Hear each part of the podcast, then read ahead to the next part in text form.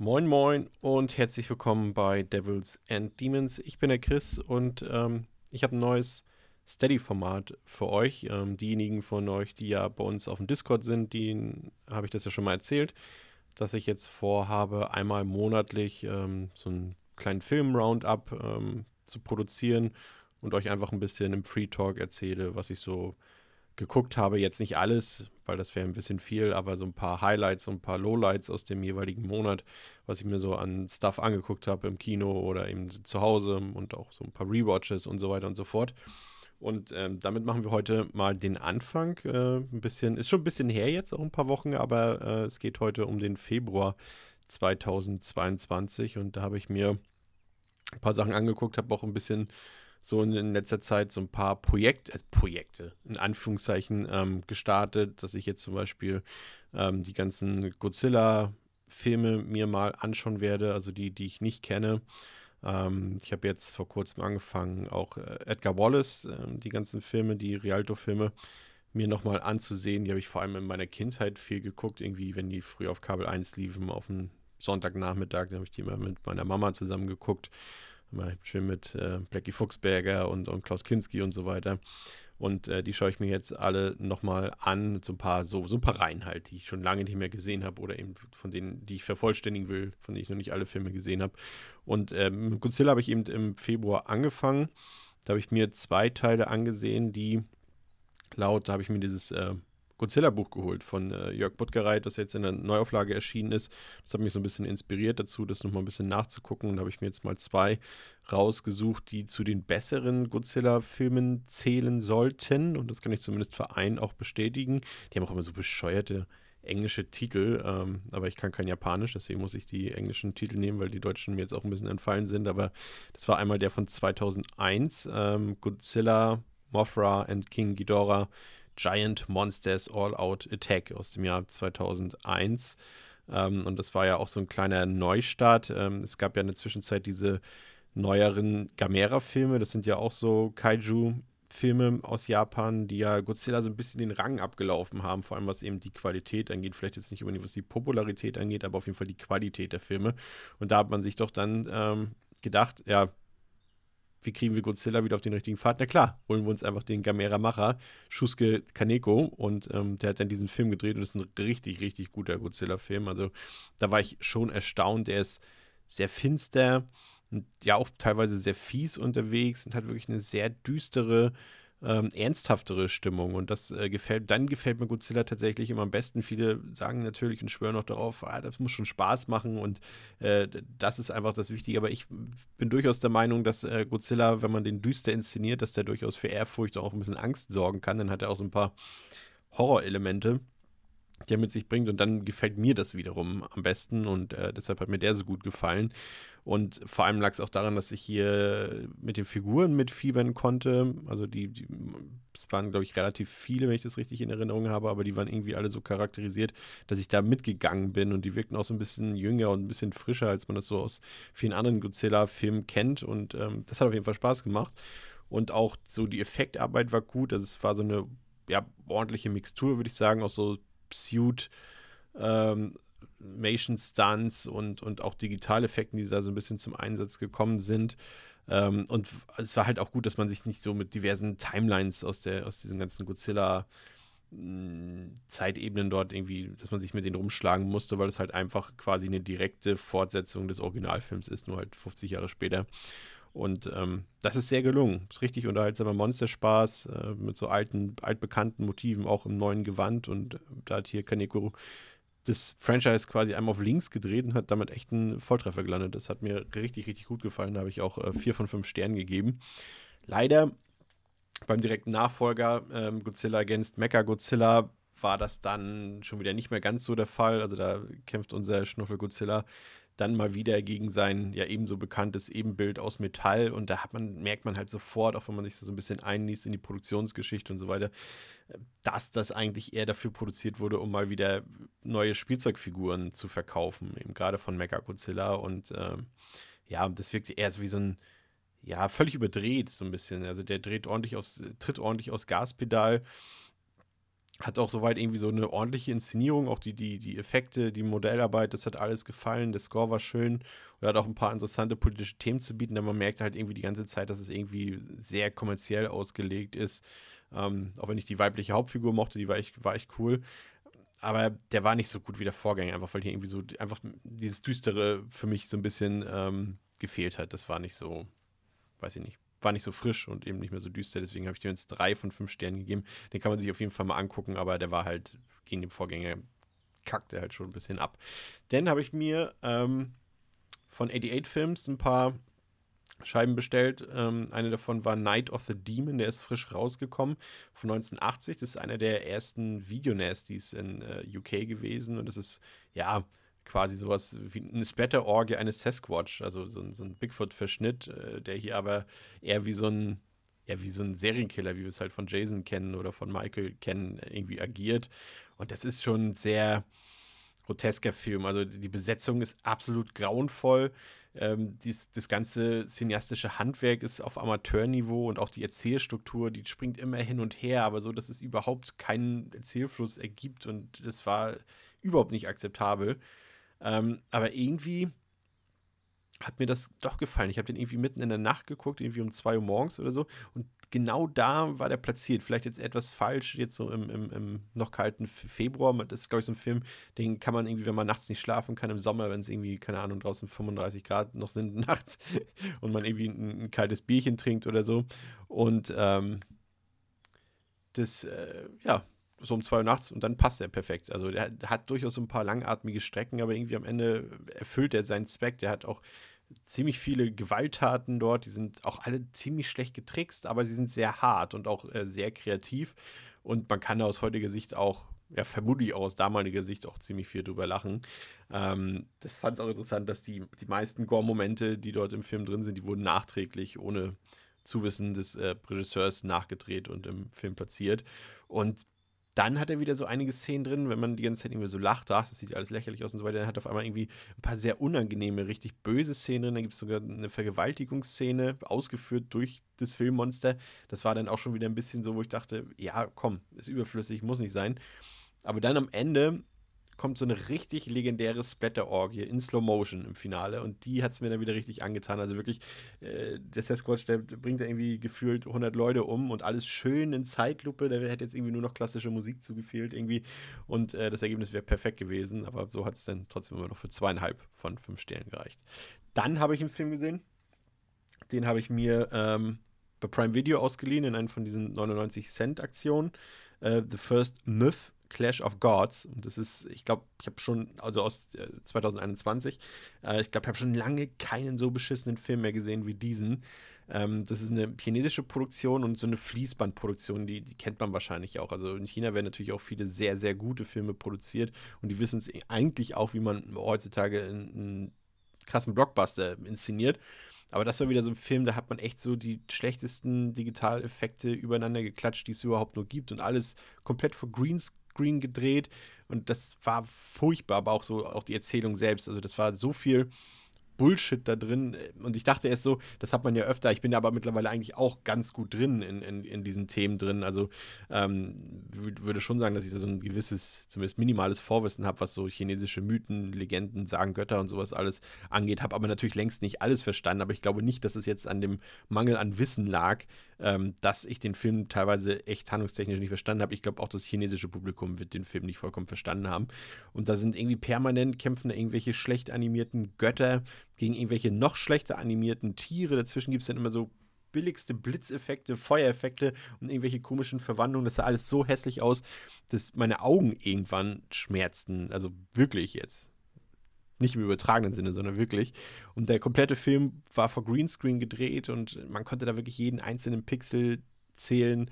Und ähm, auch so die, die CGI-Animation, das war überall teilweise Treppchenbildung. Da gibt es so eine Szene mit einem Panther, war das, glaube ich wow, der sah einfach so beschissen aus und dann ist der Film auch noch grausam geschnitten. Also das ist wirklich, selbst wenn der Film erzählerisch vielleicht noch halbwegs gut wäre, alles, was der handwerklich macht, was mit Technik zu tun hat, ist absolut grauenvoll und deswegen habe ich den einen Stern gegeben. Dann habe ich mir ebenfalls ausgeliehen, ähm, war auch schon ein paar Monate auf meiner Liste, weil ich, ich bin, also ich ich will jetzt nicht sagen, dass ich ein Liam Neeson-Fan bin, das ist Quatsch, aber ich gucke seine Filme gerne, obwohl ich weiß, dass gerade in den letzten Jahren da auch viel so Mist dabei war und äh, The Ice Road klang dann irgendwie auch schon so ein bisschen nach Mist von 2021. Das ist ja so ein, äh, wie heißen diese Ice Road Trucker oder wie heißen diese Sendungen, die man da auf D-Max gucken kann? So irgendwie so Trucker über so Eislandschaften fahren und irgendwie schweres Trans schwere Transporter da durchführen müssen. Und das ist hier so ein bisschen vermischt mit so einem Thriller. Und ähm, ja, da merkt man halt, äh, dass es so in Hollywood irgendwie Drehbücher gibt, die man irgendwann mal für viel Geld irgendwem abgekauft hat und die dann irgendwie deshalb zwangsläufig verfilmt werden müssen, damit man irgendwie da noch mit einem Plus vielleicht rauskommt. Ähm, aber obwohl man weiß, dass das vielleicht gar keine so gute Idee ist, so einen Film auf die äh, ZuschauerInnen loszulassen. Und dann denkt man sich, wie kriegen wir diesen Film gerettet? Und die Antwort ist meistens Liam Neeson. Und den setzt man dann einfach drauf, weil der irgendwie halt diesen Daddy-Faktor hat. Irgendwie alle Leute mögen Liam Neeson. Also ich kenne irgendwie keinen, so der sagt irgendwie, nee, Liam Neeson, den mag ich nicht, den finde ich unsympathisch oder sowas. Und das wissen die ähm, Produzenten in Hollywood auch. Und deswegen denken sie, okay, wenn wir den draufsetzen, dann haben wir das wieder drauf. Das ist auch so ein bisschen wie bei Jason Statham oder so. Den besetzt man auch meistens auf so eine Rolle mittlerweile drauf. Und naja, irgendwie hat es Spaß gemacht. Also eigentlich haben mich so richtig nur so diese nicht ganz fertig gerenderten CGI-Shots gestört. Also da war wirklich auch einiges richtig hässlich bei, aber irgendwie hat der Spaß gemacht. So, das war alles so komplett Hanebüchen, aber das war so ein, so ein, ich mag das eigentlich nicht so richtig und ich mag es auch eigentlich gar nicht so gerne sagen, aber es war wirklich so ein Kopfausschaltfilm und hab Spaß und das hat, hatte ich dann irgendwie auch und deswegen habe ich den noch so zweieinhalb von fünf gegeben. Mehr war dann da doch nicht drin. Ähm, dann habe ich mir mh, hm, so aus der äh, Zeit, als Arrow Films äh, noch äh, DVDs äh, hauptsächlich gemacht hat, also gerade so, das war der Übergang von DVD zu Blu-ray zu der Zeit, und da hat Arrowfilms damals so eine Monsterbox, äh, was heißt Monsterbox, äh, so eine Box rausgebracht, wo so ein paar, ja, das waren haupt, hauptsächlich Monsterfilme bei. Und da war auch ähm, Brian Usners Film äh, Faust, Love of the Damned dabei, diese sexy, brutale Comic-Verfilmung aus Spanien, die eben auf äh, Goethes Faust sich bezieht, aus dem Jahr 2000. Und ähm, ich muss sagen, ich habe dem jetzt dreieinhalb Sterne gegeben von fünf, aber als ich, wenn ich die mit 14 gesehen hätte, dann wäre das hätte ich dem irgendwie 8 oder 9 oder 10 Sterne gegeben. Also das war echt, ist echt der feuchte Traum eines jeden Pubertären der frühen 2000er Jahre irgendwie. Also so wie ich es damals war. Und also du kriegst hier entweder Gewalt oder äh, Sexy Time geboten in dem Film. Und aus anderen Dingen besteht der Film eigentlich nicht. Und deswegen funktioniert der irgendwie auch. Also der hat ordentlich Gore hat richtig stark gemachte Effektarbeit dabei von Screaming Mad George und teilweise auch ekelhafte Effekte. Und dann hast du permanent irgendwelches Heavy Metal Fratzengeballer dort. Machine Head ist dabei, Fear Factory, Sepultura. Und das ist äh, toll. Das ist irgendwie so. Hatte auch ein bisschen was von Spawn, nur in geil. Also der hat Spaß gemacht. Also falls ihr den mal irgendwie auftreiben könnt, Faust Love of the Damned, ähm, guckt euch den an. Der ist cool. Ähm, dann habe ich mal hm, von der Zeit von einem Bekannten ein paar DVDs abgekauft da war ein Film bei, der aus hier diesem ähm, Deep Red Gore Reloaded Book, wo hier diese 100 brutalsten Spatter-Filme aller Zeiten so gelistet sind, aus subjektiver Perspektive natürlich. Und da war immer der Film Rabbit Grannies dabei aus dem Jahr 1988. Ich wollte den unbedingt immer mal sehen, weil ich das Cover so cool fand und dieses Bild mit den, mit den ja, aufgeschlitzten Mundwinkeln dort, also wie beim Joker quasi ein bisschen, das fand ich immer ziemlich beeindruckend und wollte ihn unbedingt immer mal sehen, wusste da aber noch gar nicht, dass es ein belgischer Film war, aber es ist tatsächlich ein belgischer Splatterfilm.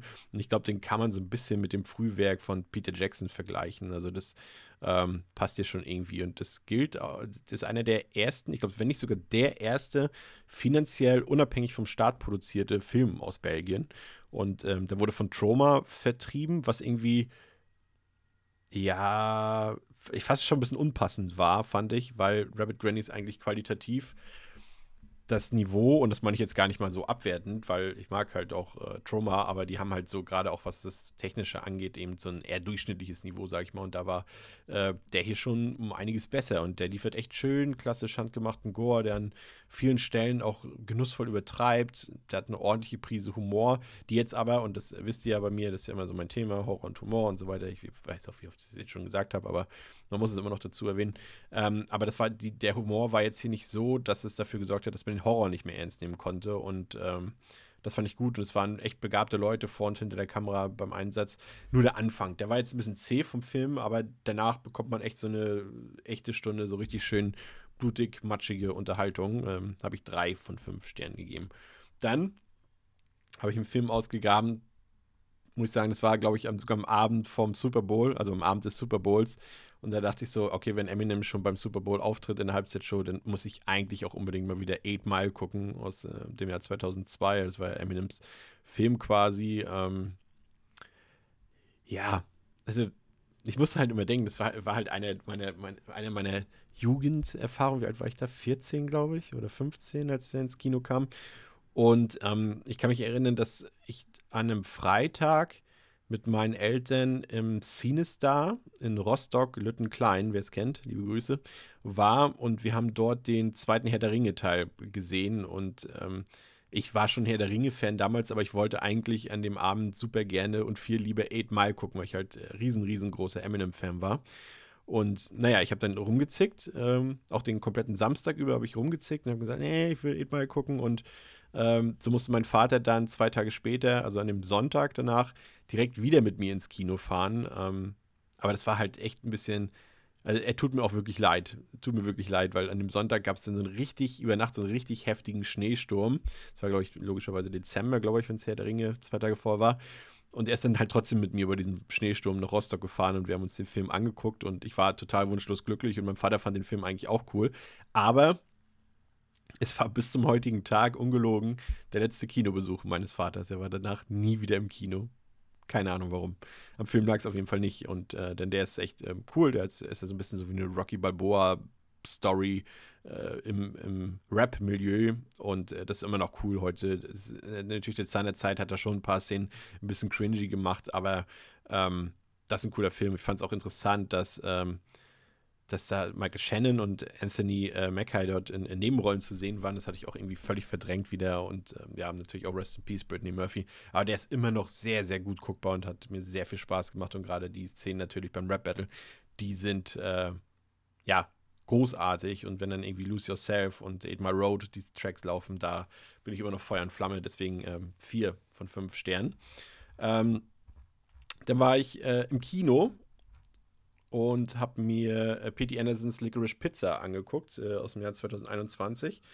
Und ja, das war so ein Film, mh, mm, der war so ein bisschen, ja, der hat so, so ein, das ist eher ein Lebensgefühl, finde ich, als irgendwie so ein, als das beschreibt ja am besten so irgendwie der Sommer des Lebens, irgendwie so die Irrung und Wirrung, die man so in der Pubertät hat oder in der Jugend. Ähm, so, wenn man so, so ein endloser, so endlose Sommerferien, das kennt, kennen irgendwie, glaube ich, alle von uns. So, du hast halt irgendwie sechs, sieben Wochen Schulferien, aber die fühlen sich dann irgendwie an wie zehn Monate und du bist nach jeden Sommerferien bist du irgendwie wie ein komplett veränderter Mensch auf einmal, weil du halt einfach reifer wirst und durch die Erlebnisse, die du hast, wirst du halt irgendwie auch geformt als Mensch und das pa passiert irgendwie meistens in den Sommerferien. Ich weiß auch nicht warum, weil da immer irgendwas passiert ist. Keine Ahnung, hat man so seine, seine Jugendlieben und, und so irgendwelche tollen Erlebnisse, Ausflüge und so weiter und so ist das hier auch so ein bisschen in dem Film äh, zwischen den Figuren Elena und Gary und äh, das spielt in den 70er Jahren in, in der Heimat von P.T. Anderson in Südkalifornien und äh, basiert größtenteils auf Lebensepisoden von Gary Götzmann. Und äh, das ist ein sehr, sehr guter Film, also schon oberflächlich betrachtet. Allein der Zeitgeist, wie er eingefangen wird, die Nachrichten, die Musik, die Autos, die Klamotten, der Lifestyle, Lifestyle. Man ist sofort dabei. Man will auch irgendwie gar nicht mehr raus aus dem Film. Man will einfach versinken in den Bildern, gefangen sein in den Bildern. Man will in dem Film sein, die Jukebox anmachen, ein Milk Shake trinken und äh, Pinball dort spielen irgendwie. Aber ja, das ist eine andere Geschichte. Auf jeden Fall geht es sehr locker und leicht zu. In dem Film ist jetzt eigentlich gar nicht unbedingt immer so bei P.T. Anderson-Film der Fall, aber hier ist es so. Es ein, gibt hier kein Drama. Es ist einfach ein sehr gefühlvoller Film und ähm, mittendrin hast du dann die, die Hauptdarsteller, Cooper Hoffman, das ist ja der Sohn von äh, Philip Seymour Hoffman, der ja leider tot ist, äh, und von Elena Heim, die ähm, von der Band Heim kennt man vielleicht, ähm, die ein Mitglied ist und die erobern schnell unser Herz, ähm, obwohl sie eigentlich, sie sind nicht fehlerfrei und die sind auch nicht, auch nicht ultra sympathisch jetzt, aber es ist eben realistisch, weil wer ist das schon, fehlerfrei und ultra sympathisch, ne? Und die beiden und vor allem ihre wandlungsfähige Beziehung zueinander, die wird in mal mehr und mal weniger zusammenhängenden Einzelmomenten erzählt und dazwischen, zwischen diesen Sequenzen liegen ja manchmal Minuten, manchmal Stunden, manchmal auch ganze Tage. Aber P.D. Anderson, der beherrscht dieses Timing auch so perfekt, so dass sich das alles wie das, was ich eben beschrieben habe, wie diese endlos langen Sommerferien anfühlt, diese Magie dahinter, unbeschwerte Sommerferien, immer und ewig, sofort, gib her damit. Ähm, das schafft er sehr, sehr gut. Und äh, manch, manches Mal fühlen sich diese einzelnen Sequenzen auch so ein bisschen wie Sketche an, was aber dann auch so an Gastauftritten liegt. Also wir haben Bradley Cooper dabei, der wahnsinnig gut spielt in dem Film und eine wahnsinnig tolle Rolle hat. Äh, wir haben John Penn dabei, äh, Sean Penn, ähm, Benny Safdie haben wir dabei oder, oder Tom Waits, der auch sehr großartig hier spielt in seinem kurzen Auftritt. Es gibt schöne Dialoge, herzlichen Humor hinter dem auch nicht immer so eine tiefgründige Botschaft äh, stecken muss. Das ist alles easy, als so ein Slice of Life, könnte man meinen, so Momentaufnahmen. Also das muss man natürlich mögen. Ne? Das ist ja vielleicht auch so ein Film, manche, das ist wieder so ein Film, wo manche sagen, da passiert eigentlich gar nichts. Und das muss dann halt jeder oder jede selbst wissen, ob das einem liegt oder nicht. So ein bisschen musste ich auch an, an uh, Richard Linklaters Filme denken, Everybody Wants Some und Dazed and Confused. Ähm, es geht auch so in die Richtung. Und im Hintergrund erfährt man dann auch so ein bisschen was über die politischen, über den politischen Zeitgeist von damals, wenn es um die Ölkrise geht oder wenn sich ähm, Elena ähm, um den, den Wahlkampf in Los Angeles widmet. Da wird ein neuer Bürgermeister, war das, glaube ich, gewählt. Und das geht voll auf und auch dieses ganze Gefühl Los Angeles äh, in den 70er Jahren, das ist äh, traumhaft gut eingefangen. Und ja, aber zwei Punkte haben mir bei all dem Lob jetzt auch ein bisschen nicht so gefallen. Ähm, der Film dreht sich im Mittelteil so ein paar Mal zu oft im Kreis und hätte durchaus auch so ein paar Straffungen vertragen können. Aber vor allem ist da so eine Kontroverse. Ich glaube, in den USA war das auch eine größere Kontroverse, habe ich so aufgenommen als bei uns. Das ist halt diese Age Gap, also die beiden Figuren, Elena und Gary, da liegen halt schon ein paar Jährchen zwischen. Also er ist halt minderjährig und sie ist halt schon erwachsen. Und sowas gibt es natürlich auch in der Realität. Ähm, ja, und gerade früher, zu der Zeit, als der Film spielt, waren die Sittenwächter auch noch nicht so streng. Aber ich werde irgendwie auch nicht das Gefühl los, dass der Film dieses Konstrukt vielleicht auch ein bisschen zu sehr zelebriert. Aber da muss sich das Publikum letztendlich selbst eine Meinung bilden. Der Film urteilt halt in dem Sinne nicht so richtig. Ähm, aber ich habe das Gefühl, dass in Filmbeziehungen, in denen der männliche Part deutlich jünger ist als der weibliche, ähm, öfter ein Auge zugedrückt wird als umgekehrt. Und dafür brauche ich dann irgendwie auch nicht so eine, nicht mal so Figuren jetzt irgendwie wie, wie Finch und Stifler's Mom und American Pie. Also, ich weiß nicht. Also grundlegend ist so ein Beziehungsmodell auf jeden Fall nicht gesund. Aber der Film an sich ist echt ein Traum. Ähm, hab den im, im Savoy in Hamburg gesehen. Äh, das ist, glaube ich, das einzige Kino hier in Hamburg, was den Film in seiner gewünschten Fassung zeigt, also auf 70 Millimeter. Und das war fantastisch. Also, das war echt gut, trotz dieses kleinen Fadenbeigeschmacks. Aber das wirkte so unwirklich äh, wie der endlose Sommer und äh, richtig gut, muss ich gestehen. Hat mir gut gefallen. Vier Sterne. Ähm, dann habe ich noch ähm, The Rift gesehen aus dem Jahr 1990. Ähm, das ist so ein, ja, ich würde sagen, ein ein sehr billiges, also oder noch billigeres Rip-Off bekannter James Cameron-Film, als es schon so andere billige Rip-Offs waren wie Deep Star Six oder äh, Leviathan. Und ähm, ja, das ist auch so ein, so ein Unterwasser-Horrorfilm, aber hier ist alles so ein bisschen, ja, ich weiß nicht, also die Kulissen sind billig und vieles wirkt so ein bisschen wie in der Original Star Trek Series, hier so Gummimonster, Papphöhlen, Spielzeug-U-Boote und so ein offenes Meer, das wohl eher im örtlichen Swimmingpool in der Hotelanlage in Calamayor auf Mallorca abgedreht wurde. Ähm, aber irgendwann darf, äh, und das ist vielleicht wichtig zu erwähnen, äh, der Regisseur äh, Juan Piquet Simon, der auch Slugs gedreht hat und Pieces gedreht hat, den ich sehr, sehr mag, ähm, der lässt dann auf einmal so ein Gewitter aus Schleim und Splatter auf die Zuschauer los und es sieht auch immer alles noch billig aus, aber es macht richtig viel Spaß und äh, am Ende puppt sich dann diese so künstliche Atmosphäre des Films eher zum Vorteil und ähm, dann bekommen wir noch ordentlich handgemachte Puppen und Schlabbereffekte zu sehen. Und äh, der Film wirkt zwar jetzt nicht wie 1990, der wirkt eher wie 1980, aber das ist irgendwie alles sehr unterhaltsam. Und äh, das muss ja dann eben nicht immer ein James Cameron-Film aus der ersten Reihe sein. Also dem habe ich drei von fünf gegeben. Der ist auch von äh, Wicked Vision, glaube ich, ähm, kam da raus. Den gibt es ja auch mittlerweile als M-Rating, kann man sich auf jeden Fall mal gönnen. Der ist echt ganz cool. Dann habe ich mir aus dem Regal gegriffen eine Scheibe von Vinegar Syndrome ähm, aus den USA und zwar den Film Unmasked, Unmasked Part äh, 25 aus dem Jahr 1989. Und das ist so, ein, so eine britische Spät-80s-Version des deutlich bekannteren Films Behind the Mask, den ihr vielleicht kennt, so eine Mockumentary über so einen maskierten Serienkiller und dessen Lebensalltag. Und ähnlich Meta unterwegs ist auch ähm, dieser Film hier von ähm, Annes Palms von Ennis Palm, ähm, der sich auch um einen Serienkiller dreht, der aber in einer Identitätskrise steckt und der halt auch wie Jason so eine Hockeymaske, ähm, mit einer Ho Hockeymaske bekleidet ist. Und der verliebt sich in eine, äh, oder beziehungsweise eine blinde Frau verliebt sich in ihn und er erwidert scheinbar auch diese Gefühle. Und dann fängt er an, äh, so ein bisschen an seinem Job in Anführungszeichen zu zweifeln.